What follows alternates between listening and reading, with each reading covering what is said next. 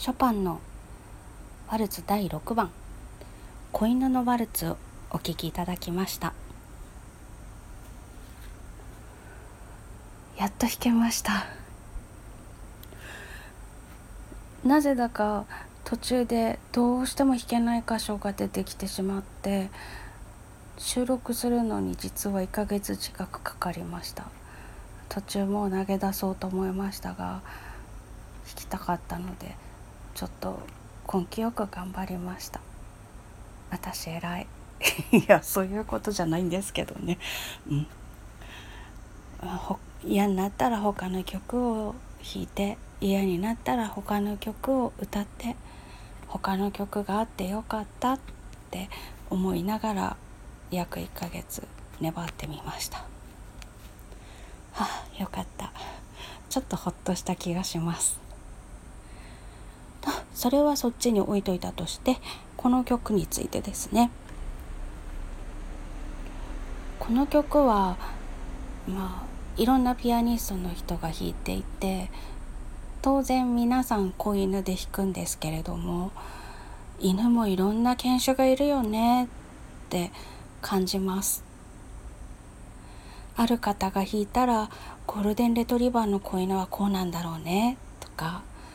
マルチーズだったらこうなんだろうなとか柴犬っぽくないとか弾く人によって本当にいろんな子犬が浮かんできてちょっと楽しいです。あの子犬のワルツ集みたいな感じで何か音源作って聞いてみたらちょっと楽しいかもしれないとか 変な楽しみ方を思いついてしまいます。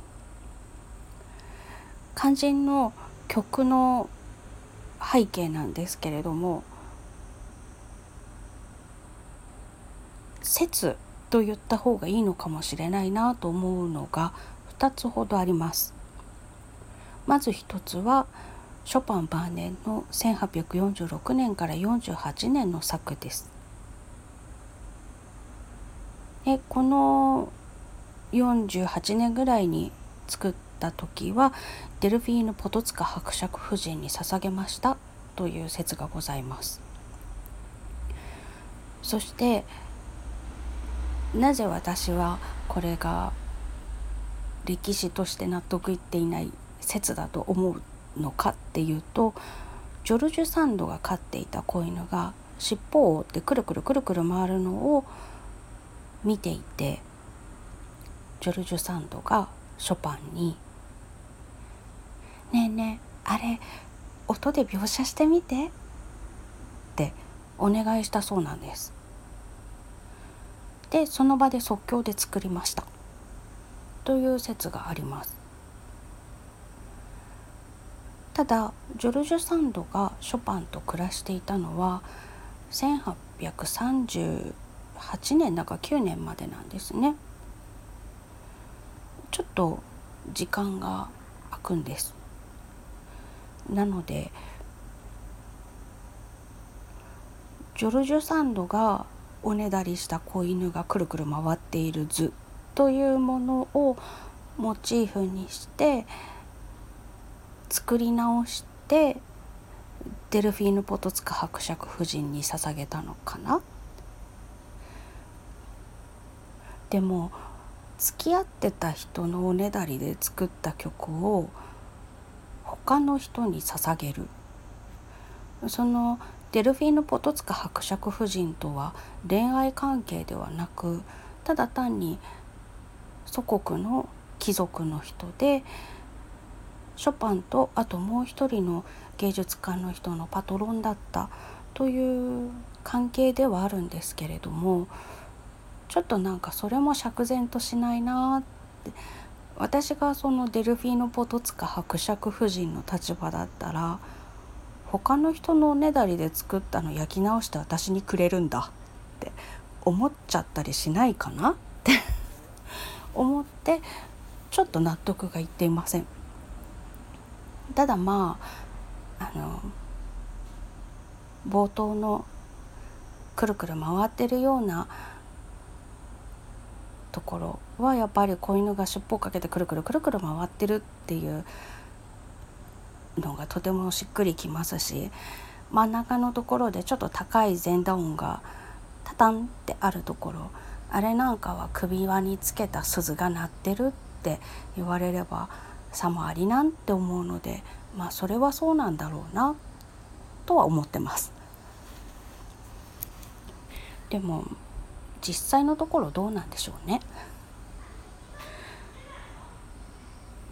そして本日弾いた時には冒頭の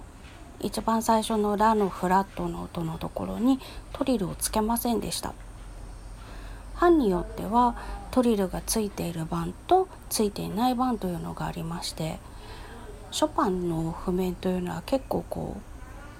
神経質そうな表情の絵が多いんですけど意外とあの譜面汚い人なんですね。であのお弟子さんとか秘書の人とかそういう関係者の人が出版社に持ち込んだ時に間違えて初っ端からもうすでに間違えて印刷されるということも多い人でしたのでいろんな版があってもおかしくない方ではあります。でなんとなくあの真ん中の2回目にそのテーマが出てくるところ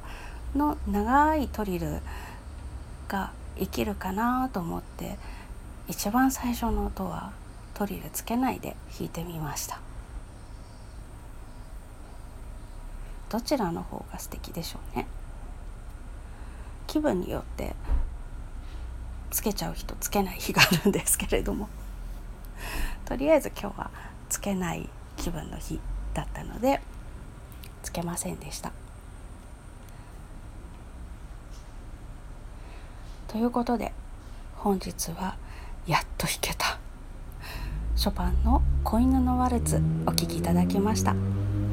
最後までお付き合いいただきましてありがとうございました。また明日。